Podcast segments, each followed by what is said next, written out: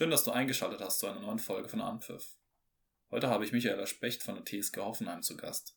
Mit Michaela habe ich mich über ihre Zeit in San Sebastian, die Rückkehr in die Bundesliga und die Trainersituation in Hoffenheim unterhalten.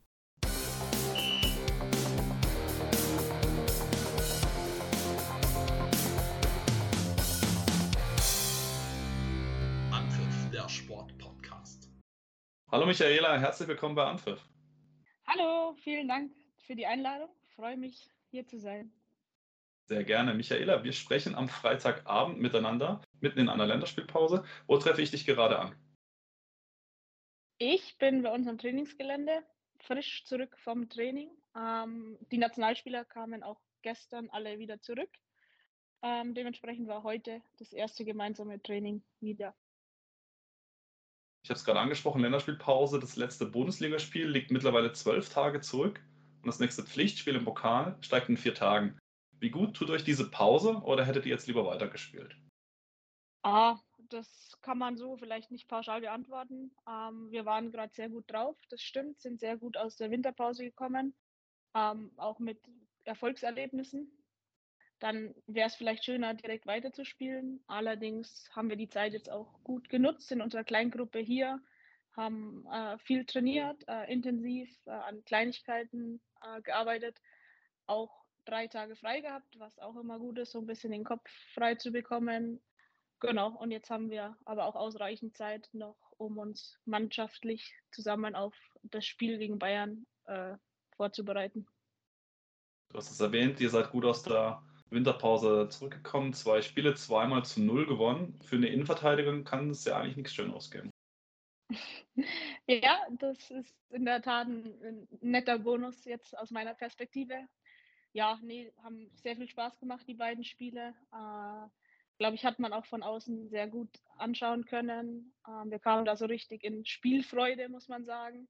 Sehr wenig defensiv zugelassen, sehr viele Torchancen uns erarbeitet. Äh, ja, kann man nur sagen, haben Spaß gemacht, die beiden Spiele. Du selber bist ja im Winter zurückgekommen zur TSG Hoffenheim. Äh, du bist von äh, Real Sociedad San Sebastian zurückgewechselt. Ähm, und du hast in deiner alten und neuen Heimat mit Nadine Rolls auch gleich eine neue Trainerin vorgefunden.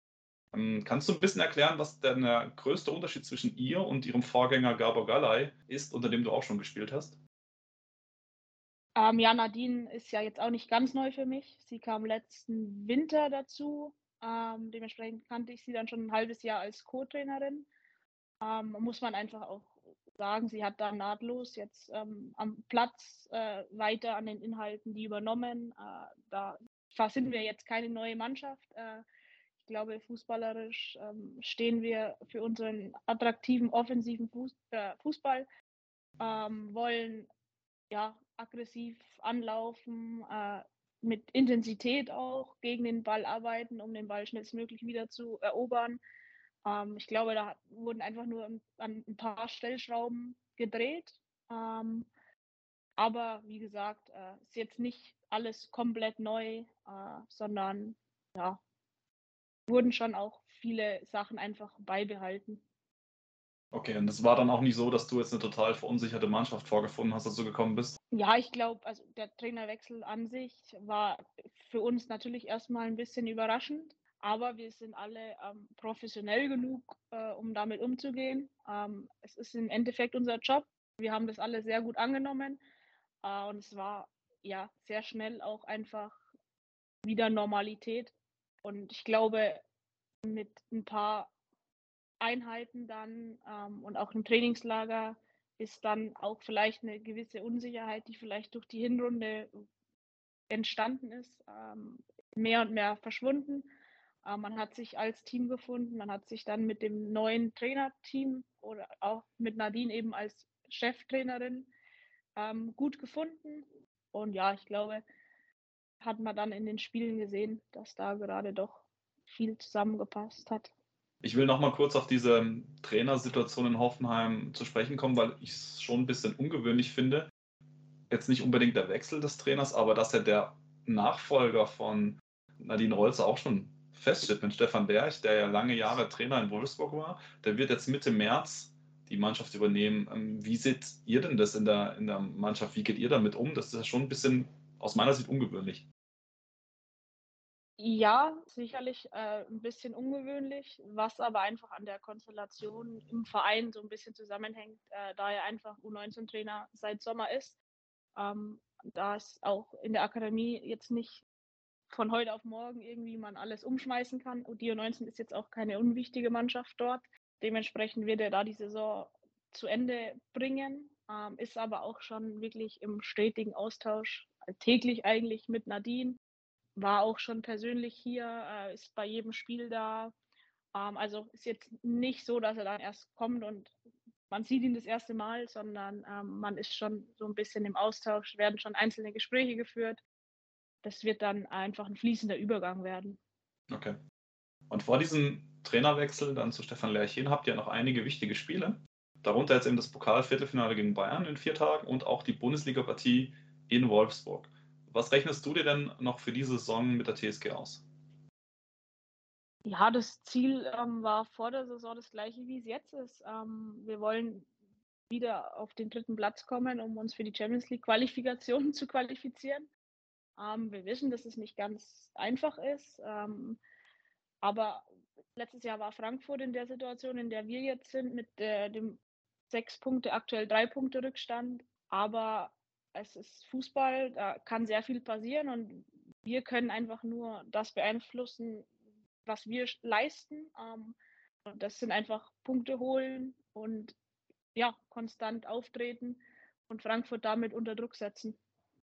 Den SC Freiburg darf man auch nicht ganz vergessen. Äh, die sind ja euch auch auf den Fersen. Frankfurt ist drei Punkte vor, sicherlich stärker einzuschätzen als Freiburg noch, vor allen Dingen auch von der, von der Erfahrung, haben auch schon um die europäischen Plätze mitgespielt. Was ist denn aus deiner Sicht der Vorteil gegenüber den zwei genannten Mannschaften? Was zeichnet euch aus? Uh, die Erfahrung, dass wir es schon einmal geschafft haben, dort einzuziehen. Ähm, gerade das, die Erfahrung haben wir Frankfurt äh, voraus. Ähm, Freiburg hat jetzt gerade mit neuen Bedingungen seit Sommer der neuen Trainerin einfach ein gutes Jahr auch aktuell. Ähm, allerdings sind sie dann ein bisschen in der Rolle des Verfolgers, fühlen sie sich wohl. Mal gucken, wie sie dann am Ende damit umgehen, wenn es dann wirklich ja, heißt, oh, ihr habt noch die Chance. Ähm, das macht dann schon auch was mit den Spielerinnen. Ich glaube, hier sind wir dann dadurch jetzt ein bisschen gefestigter, weil wir es eben jetzt in beide Richtungen auch schon erlebt haben mit äh, ganz klar dritter Platz gefestigt. Letztes Jahr den dritten Platz dann hergegeben oder hergeschenkt, muss man fast schon sagen, äh, auf der Zielgeraden. Ja, aber wie gesagt, wir gucken auf uns. Äh, wir sind uns unserer individuellen Qualität auch bewusst. Ähm, es ist einfach nur jetzt daran, das immer wieder zu zeigen. Ist es dann auch vielleicht eine Idee gewesen, dich deswegen wieder zurückzuholen nach Hoffenheim, weil du jetzt eine sehr erfahrene Spielerin bist? Du hast über 100 Bundesligaspiele, dass du da vielleicht auch diese Erfahrung des Scheitern, aber auch des Gewinnens wieder mit reinbringen kannst in die Mannschaft und da für Stabilität sorgst? Oder was ist konkret deine, deine Rolle? Was soll deine Aufgabe sein jetzt in Hoffenheim wieder? Ja, so kann man das schon auch mit beschreiben. Ähm, ich habe hier sehr, sehr viel miterlebt, äh, Gutes wie Schlechtes. Ähm, habe eine gewisse Erfahrung äh, gesammelt, auch außerhalb des Platzes. Äh, da hat mir jetzt mein halbjähriger Spanienaufenthalt sicherlich auch nochmal sehr gut getan, um für mich persönlich äh, weiter mich zu entwickeln. Ähm, habe verschiedene Sichtweisen, auch einen anderen Fußball mal gesehen. Ähm, und all das versuche ich jetzt hier einzubringen. Ähm, ich bin eine Person, die gerne vorangeht, die Verantwortung übernimmt, die ja, auf dem Platz coacht, aber auch mal im Training ja, eine gewisse Aggressivität ähm, mit reinbringt, Mitspieler mitreißen kann. Ähm, und ja, so ist so ein bisschen meine Rolle. Also okay. so sehe ich mich, so das wird auch gewisserweise von mir erwartet. Ich bin, wie gesagt, jetzt auch eine der Älteren, ähm, aber ich gehe da auch schon gerne voran ähm, und spreche auch mal unangenehme Themen an, was vielleicht nicht immer allen gefällt, ähm, aber halt auch teilweise nötig ist. Hast es gerade vorher gesagt, du hast bei der TSG Hoffenheim schon vieles erlebt, äh, positiv wie negativ. Du hast auch viele Spielerinnen kommen und gehen sehen. Ich habe jetzt mal geschaut in den letzten Jahren, Jule Brandt, Janina Leitzig, Tabea Wasmut, Lena Latwein, Maximiliane Rahl, und jetzt im kommenden Sommer Katharina Naschenwenk, Chantal Hagel. Alles Spielerinnen, die zu Bayern oder zu Wolfsburg gewechselt sind. Was muss sich denn aus deiner Sicht in Hoffenheim ändern, damit solche Spielerinnen im Verein erhalten bleiben können? Ja, ich glaube, das ist äh, schwer zu beantworten, weil einfach Voraussetzungen verschieden sind in den Vereinen. Ähm, wenn man bei Bayern oder Wolfsburg ist, ist es einfach gesichert oder relativ gesichert, in der Champions League zu spielen. Und das ist einfach ein sportlicher Anreiz, der auch, da geht es auch wirklich nicht um, da verdiene ich ein bisschen mehr als äh, in Hoffenheim, sondern einfach, man hat einfach mehr sportliche Anreiz, diese Spiele. Ich meine, wir haben es selbst erlebt. Es sind brutale Highlight-Spiele, wenn du Mittwochabend ähm, gegen FC Barcelona spielst oder den FC Arsenal. Das ist einfach ein Riesenvorteil durch dieses neue Format Champions League, den die großen Vereine gegenüber allen kleineren Vereinen haben. Ähm, deswegen kann man das absolut nicht verübeln, dass ähm, man da den Weg zu diesen Vereinen geht, wenn er möglich ist. Ähm, nichtsdestotrotz ist es natürlich für uns super schade, weil äh, jeder von uns würde auch gerne nochmal äh, Champions League spielen und auch auf jeden Fall mit Hoffenheim es ist möglich, äh, das haben wir gezeigt.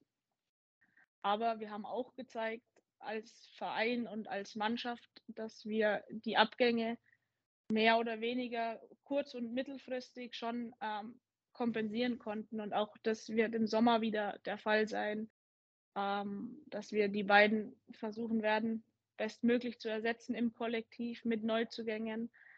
Ähm, da wie gesagt, haben wir jetzt auch leider, muss man sagen, genug Erfahrungen gesammelt in der Kompensation von Spielerinnen.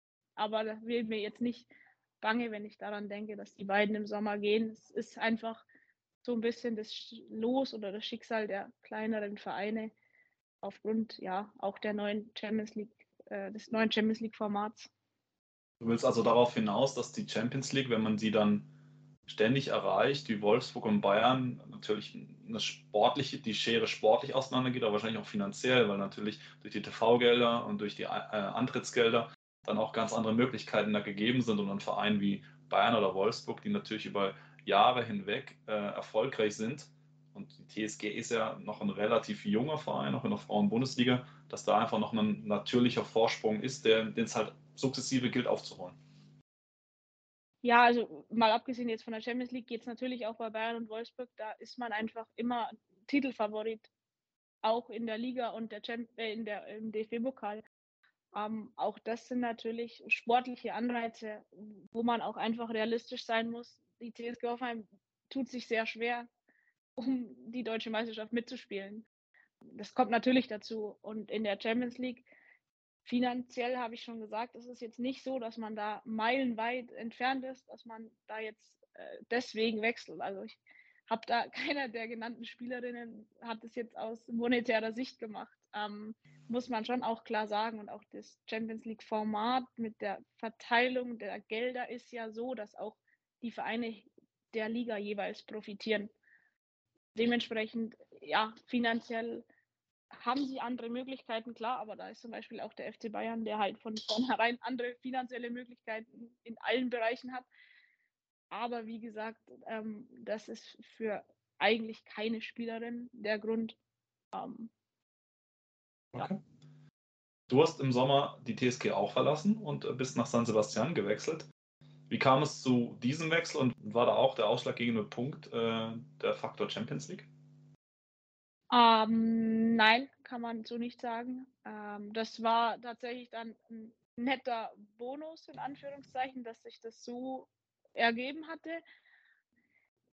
Ich wollte einfach mal nach sieben Jahren Hoffenheim was Neues sehen. Ich hatte immer so ein bisschen den Traum, im Ausland Fußball zu spielen. Ähm, für mich persönlich äh, mich weiterzuentwickeln, was anderes zu sehen, wie gesagt, ähm, weil ich mit Hoffenheim ja auch sehr viel erreicht habe, sportlich, wo ich gesagt habe, okay, so viel mehr ist halt einfach auch nicht drin.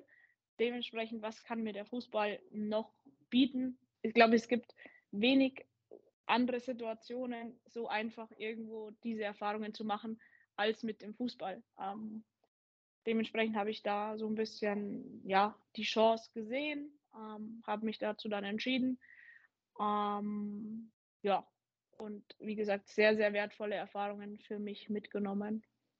Okay, hattest du da auch andere Optionen oder hast du dich da bewusst, war für im Vornherein schon klar, du möchtest nach Spanien gehen? Für mich war äh, wichtig, gewisse Punkte zu erfüllen ähm, und ich hatte ein, zwei Länder in Anführungszeichen ausgeschlossen. Dementsprechend habe ich in diesem Rahmen, den ich mir vorstellen konnte, einfach geguckt, wo sich eine Tür öffnet, was für mich sinnvoll ist. Ähm, genau, und dann waren zwei, drei ja, Angebote da und dann habe ich einfach abgewogen, wo ich mich am ersten sehe. Ähm, aber klar gebe ich dann auch zu, äh, war natürlich die Aussicht auf nochmal Champions League spielen äh, schon ein netter Bonus. Und hatte auch den Vorteil, du musstest dir keine neuen Trikotfarben merken und du bist einfach mit Blau-Weiß geblieben. ja, in der Tat äh, war das auch noch äh, schön, äh, auch wenn die Trikots anders aussehen, aber die Farben waren schon mal gleich, das stimmt. Okay. Ähm, du hast in Spanien eine Handvoll Spiele gemacht und bist auch in der Champions League Quali gegen den FC Bayern zum Einsatz gekommen. Wie lautet dein sportliches Resümee? Ähm, was ich schon erwähnt hatte, es war für mich super wertvoll, mal ein bisschen anderen Fußball zu sehen. Ähm, der spanische ist schon auch anders als der deutsche, im Sinne davon, dass es viel mehr auf individuelle Qualitäten ankommt. Man spielt mehr eins gegen eins. Man hat, man glaubt zwar immer so Spanien mit ihrem Tiki-Taka, das ist taktisch auf ganz großem Niveau, aber das ist eher so die individuellen Spieler, die einfach viele wie Straßenkickerinnen sind und sehr viel intuitiv richtig lösen, was auch mit dem Training dort zusammenhängt, wie ich es jetzt erlebt hatte, dass man sehr viel auf kleine Spielformen setzt, ähm, ja, ähm, eigene Lösungen finden. Äh, es gibt mehrere Wege zum Tor, nicht nur Weg A, fand ich super äh, interessant zu sehen. Ähm, ja, hat mich auf jeden Fall auch weitergebracht, sportlich. Äh, und klar, die beiden Spiele gegen den FC Bayern waren für mich nochmal ein besonderes Highlight. Für den ganzen Verein war es ein besonderes Highlight. Und ja, wie gesagt, für mich natürlich sehr speziell, nochmal so ein bisschen in der alten Heimat äh, mit einem ausländischen Verein zu spielen, war schon besonders. Kommen wir nachher gleich noch dazu. Mich würde das jetzt gerade interessieren, weil du das gesagt hast, dass ähm, es gibt nicht nur einen Weg zum, zum Tor und das hat sich so ein bisschen angehört, als ob man da so ein bisschen kreativer auch sein darf und vielleicht nicht so in taktische Zwänge, ähm, ja, taktische Zwänge vorherrschen. Wie ist denn das, wie äußert sich denn sowas für eine Verteidigerin? Also ich kann mir schon vorstellen, als Mittelfeldspielerin oder als Stürmerin, wenn man, wenn der Trainer jetzt sagt, ja okay, oder die Trainerin, ist mir egal, wie du das Tor schießt, Hauptsache du machst es oder sei mutig, geh ins 1 gegen 1. Aber was, was kann man dann in Spanien als Innenverteidigerin mitnehmen? auch einfach sich auf sich zu konzentrieren und du musst in jeder Situation voll da sein, ähm, weil auch jede Mannschaft in Spanien eine im Mittelfeld hatte, die einfach perfekte Schnittstellenbälle in die Tiefe gespielt hat und eine sehr, sehr schnelle Spielerspitze hatte. Ähm, dementsprechend musste man immer extrem wach sein und beispielsweise im Training jetzt für mich hat man sich einfach sehr viel mehr auf Defensivqualitäten in Anführungszeichen konzentriert. Dann war es wirklich mal Trainingseinheiten. Da ging es darum, einfach nur Boxverteidigung zu üben, was vielleicht weniger Spaß macht, aber im Endeffekt ist es halt auch eine der Kernaufgaben des Verteidigers. Ähm, und das, da wird einfach mehr Wert darauf gelegt, ähm, und zu sagen, ja, du musst jetzt nicht jeden Ball schön klären oder flach hinten rausspielen, sondern ja, du kannst ihn auch einfach mal wegschlagen, wenn es sinnvoll ist. Ähm, und das war schon auch mal noch eine neue Erfahrung zu sehen. Ja, es kann nicht alles im Verbund gelöst werden. Fußball ist dann doch auch oft mal einfach nur eins gegen eins, was ja auch schon so ein bisschen jetzt in ganz Deutschland auch bei den Männern wieder mehr gefordert wird, diese 1 gegen 1 Zocker wie Leroy Sané oder jetzt ein Musiala. Okay, das ist ein ganz interessanter Ansatz. Ähm, was würdest du denken, wenn du es jetzt vergleichst? Welche Position, welche Tabellenplatz würde San Sebastian in der Bundesliga belegen? Das ist super interessant. Ähm, da war ich dann auch sehr froh, mal den Vergleich mit dem FC Bayern zu haben, ähm, um das so ein bisschen einschätzen zu können. Und ich würde sagen, sie haben jetzt leider mit relativ vielen Verletzungen seit Winter zu kämpfen, ähm, haben dadurch ein paar Probleme auch. Ähm, aber ich würde tendenziell sagen, dass sie ähnlich wie Hoffenheim stehen würden. Okay. Es waren wirklich sehr, sehr gute individuelle Spieler dabei, teilweise spanische Nationalspielerinnen, ähm, sehr viele junge U20 Weltmeisterinnen, so kamen sie dann zurück im September.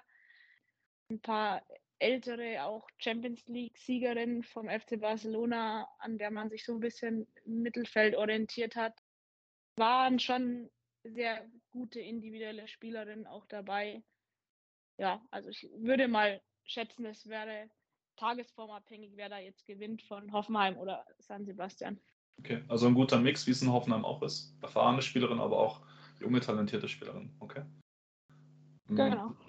So ein Wechsel in ein neues Land, der bringt ja nicht nur eine sportliche Herausforderung mit, sondern da, da gibt es ja auch persönliche Herausforderungen, die man meistern muss. Was war denn für dich persönlich die größte Umstellung in Spanien? Die Sprache, äh, ganz klar. Ähm, es ist einfach super schwierig dann auch für mich gewesen, irgendwie beim Mittagessen zu sitzen und am Anfang gar nicht zu verstehen. Mittler, also mit der Zeit wurde es dann klar immer besser, aber es ist auch einfach super anstrengend, wenn man die Sprache nicht versteht oder sich anstrengen muss, sie zu verstehen. Das war tatsächlich einer der größten Herausforderungen für mich, wo ich gesagt habe, hm, ich bin ein sehr geselliger, sozialer Mensch und man ist dann dabei. Die Menschen sind alle super nett und offen und nehmen einen auch immer mit. Aber wenn man halt nicht mit den Menschen sprechen kann, fehlt mir halt schon auch irgendwie was. Ähm, und das war tatsächlich für mich eine der größten Herausforderungen kann ich sehr gut verstehen. Also, dass wenn man sich da nicht so zu 100 Prozent, du wirst wahrscheinlich auch dich vorbereitet haben, wirst wahrscheinlich Spanischkurs auch belegt haben, aber das ist halt nicht dasselbe, wie wenn man mit einem dann zu tun hat, der das halt äh, vielleicht noch in einem Dialekt spricht und auch noch ein bisschen schneller spricht, dann kann das schon schwierig sein. Ja, da hatte ich tatsächlich, es gab ja, ich war im Baskenland, das ist ja nicht nur ein Dialekt, so vielleicht wie ein bisschen das Katalanisch sondern Baskisch ist leider auch noch eine komplett eigene Sprache. Sie meinten, die schwierigste Sprache, die man lernen kann. Hat es natürlich nicht einfacher gemacht, dass die Hälfte der Mannschaft teilweise untereinander noch Baskisch gesprochen hat. Ich habe, als ich ähm, unser Gespräch äh, angekündigt habe, auf Instagram sehr viele Rückfragen bekommen von den Usern. Die wollten auch unter anderem wissen, ähm, was würdest du heute anders machen, wenn du nochmal nach Spanien wechseln würdest? Gute Frage. Ich würde mich zum einen schon mal ein bisschen besser sprachlich trotz allem vorbereiten. Jetzt natürlich einfacher, weil jetzt würde ich nicht mit äh, gefühlt null Spanischkenntnissen hingehen. Aber auch ich bin umgezogen von einer WG in eine eigene Wohnung dann. Würde ich so im Nachhinein auch nicht mehr machen. Mhm. Ähm, ich würde ein bisschen aktiver noch auf gerade das Trainerteam zugehen, mehr einfordern, mehr in die Kommunikation gehen und sagen, was ich denke oder auch, ja, was man in dem Moment fühlt, um da einfach so ein bisschen mehr, ja, Verständnis zu bekommen oder auch mal eine Einschätzung zu bekommen und nicht alles versuchen mit sich selber auszumachen. Okay. Ich habe mich im Vorfeld dieses Interviews mit einigen äh, Ex-Spielerinnen oder Ex-Mitspielerinnen von dir unterhalten. Ähm, unter anderem hat sich Sophie Howard bei mir gemeldet, die ja vor ähm, zwei Folgen zu Gast war. Und sie hat mir erzählt, dass du jemand bist, der ein laufender News-Ticker wäre, der immer über alles Bescheid weiß oder zumindest so tut, als ob. Ähm, hätte ich gerne gewusst, wie kommt, wo kommt diese Neugierde her und hat dir die vielleicht auch oder hat die dich vielleicht auch nach Spanien ähm, gebracht? Sie hat mich definitiv nach Spanien gebracht, weil ich tatsächlich ein Mensch bin, der sehr gerne neue Dinge ähm, ausprobiert.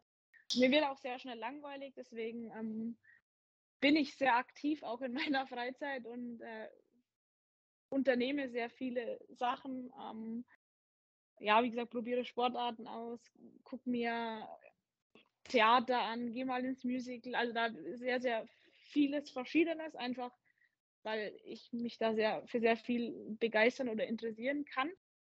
Ähm, ich unterhalte mich auch einfach gerne mit den Menschen und da sage ich halt immer, wenn man mit den Menschen redet, erfährt man halt auch Dinge.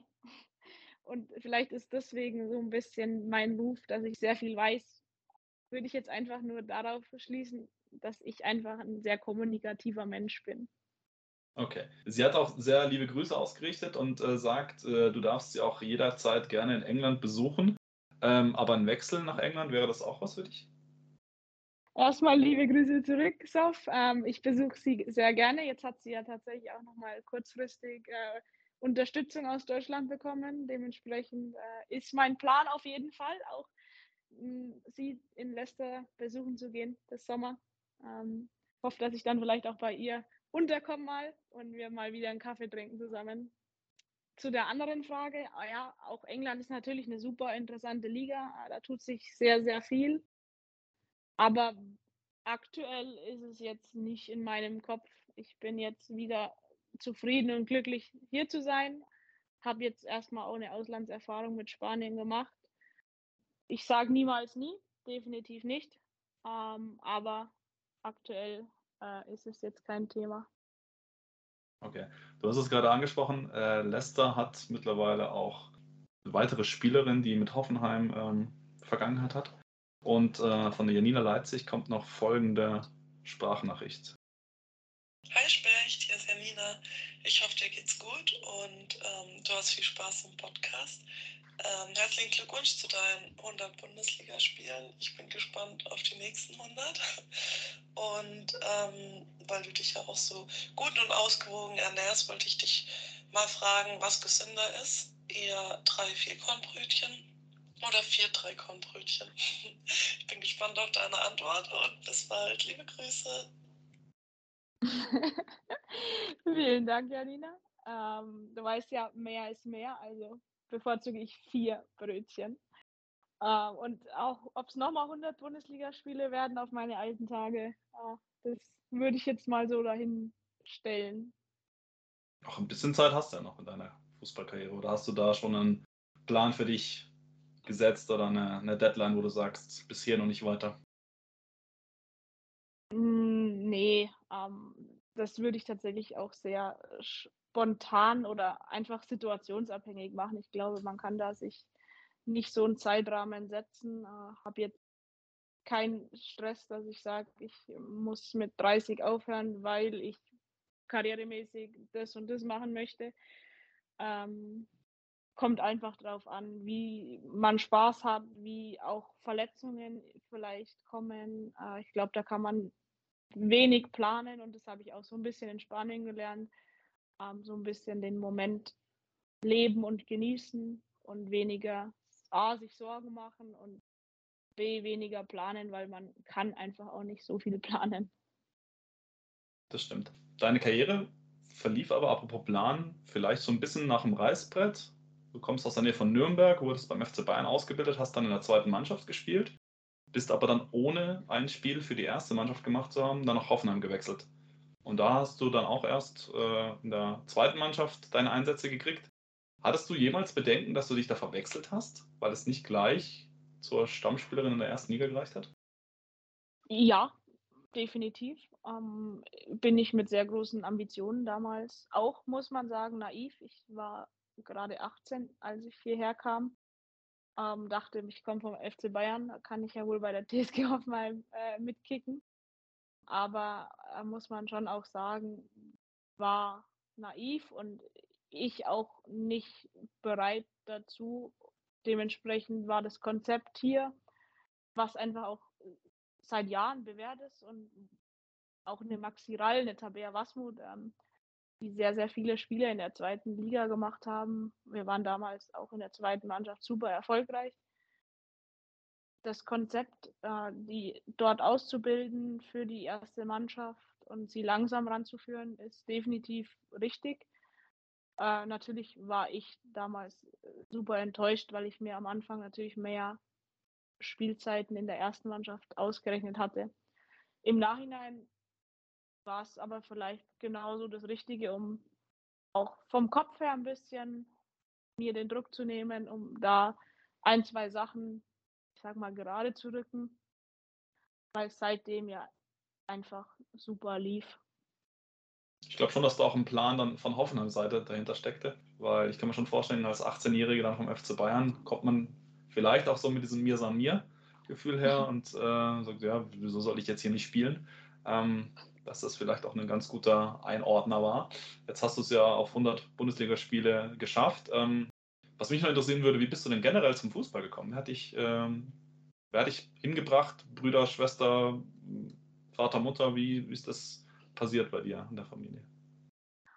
Ah, das war ganz klassisch. Ich habe zwei ältere Brüder. Davon habe ich mit dem äh, einen einfach immer mit seinen Freunden mitgekickt auf der Straße oder auf, im Garten. Ähm, hatte auch, ich glaube, das ist, ist auch so ein bisschen Klischee, das aber halt einfach wahr ist, ähm, sehr viele männliche Freunde in der Grundschule, mit denen man einfach immer Fußball gespielt hat. Freundeskreis war gleich Fußballmannschaft. Ja, dann kam ich so einfach über den, den Alltag, ähm, auch Schule, äh, wo es einfach immer Thema war zum Fußball. Ähm, war dann auch relativ einfach, weil, wie gesagt, es waren meine meine Freunde in der Schule, ich war akzeptiert ähm, unter ihnen. War nie ein Thema, dass ich jetzt ein Mädchen bin. Genau, so der klassische Weg einfach. Über okay. erst Familie, dann Freunde zum Fußball. Und wer war dein fußballerisches Vorbild als Kind? Uh, äh, das habe ich aktuell nicht und hatte es auch nie. Ähm, Dementsprechend würde ich da jetzt eher die Frage leer stehen lassen. Aber da gibt es eine Spielerin, gerade auf deiner Position, wo du sagst, an der orientierst du dich so ein bisschen, als nicht unbedingt als Vorbild, aber wo du sagst, das ist jetzt vielleicht die beste Innenverteidigerin, die Deutschland gerade hat und ich würde gern, oder die hat einen guten rechten Fuß, einen guten linken Fuß, sie hat ein gutes Aufbauspiel. Hast du da vielleicht irgendwas, wo du dir was abgucken kannst? Oder tust?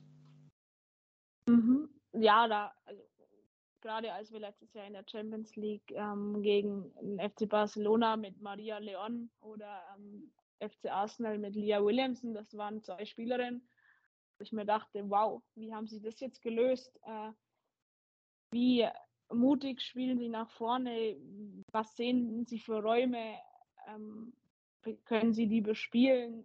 Wie verhalten sie sich defensiv? Das war schon das live zu sehen sehr beeindruckend ähm, in Deutschland äh, eine Marina Hegering, wie sie zurückkam nach ihrer Verletzung, was sie auf dem Platz leistet, was sie ausstrahlt, wie sie Fußball spielt, ist schon auch sehr beeindruckend. Ähm, Würde sie jetzt aber nicht als Vorbild sehen, aber ich sage schon, das sind Spielerinnen, wo man sich auf jeden Fall äh, was abschauen kann. Mhm. Kommt es ja dann demnächst zum direkten Duell in der Bundesliga. Dann, kann, dann können wir sehen, wer das bessere Ende für sich hat. Was Marina Hegering dir noch voraus hat, sie schießt ab und an noch ein Tor. Da hast du, glaube ich, noch ein bisschen Nachholbedarf. ja, in der Tat äh, kam jetzt leider noch immer kein Tor in den 100 Bundesligaspielen. Ich habe im Pokal eins ähm, und in der zweiten Liga ein paar, aber das war es dann auch. Da bin ich einfach nicht vom Glück verfolgt. Aber man muss auch sagen, komme selten in die Abschlusssituation, weil auch bei gegnerischen Standards, Marina darf nach vorne, ich bin leider für die Absicherung zuständig, äh, habe weniger Möglichkeiten einfach. Kommt Zeit, kommt Rat, heißt ja nicht, dass es äh, nicht in den nächsten 100 Bundesligaspielen äh, vielleicht mal klingelt, äh, wenn du dann vor dem Tor stehst. Michaela, ich danke dir sehr, recht herzlich für das Gespräch, hat mir sehr viel Spaß gemacht. Drück dir die Daumen für eine gute und vor allen Dingen verletzungsfreie Restsaison. Danke. Dankeschön. Hat mir auch sehr viel Spaß gemacht.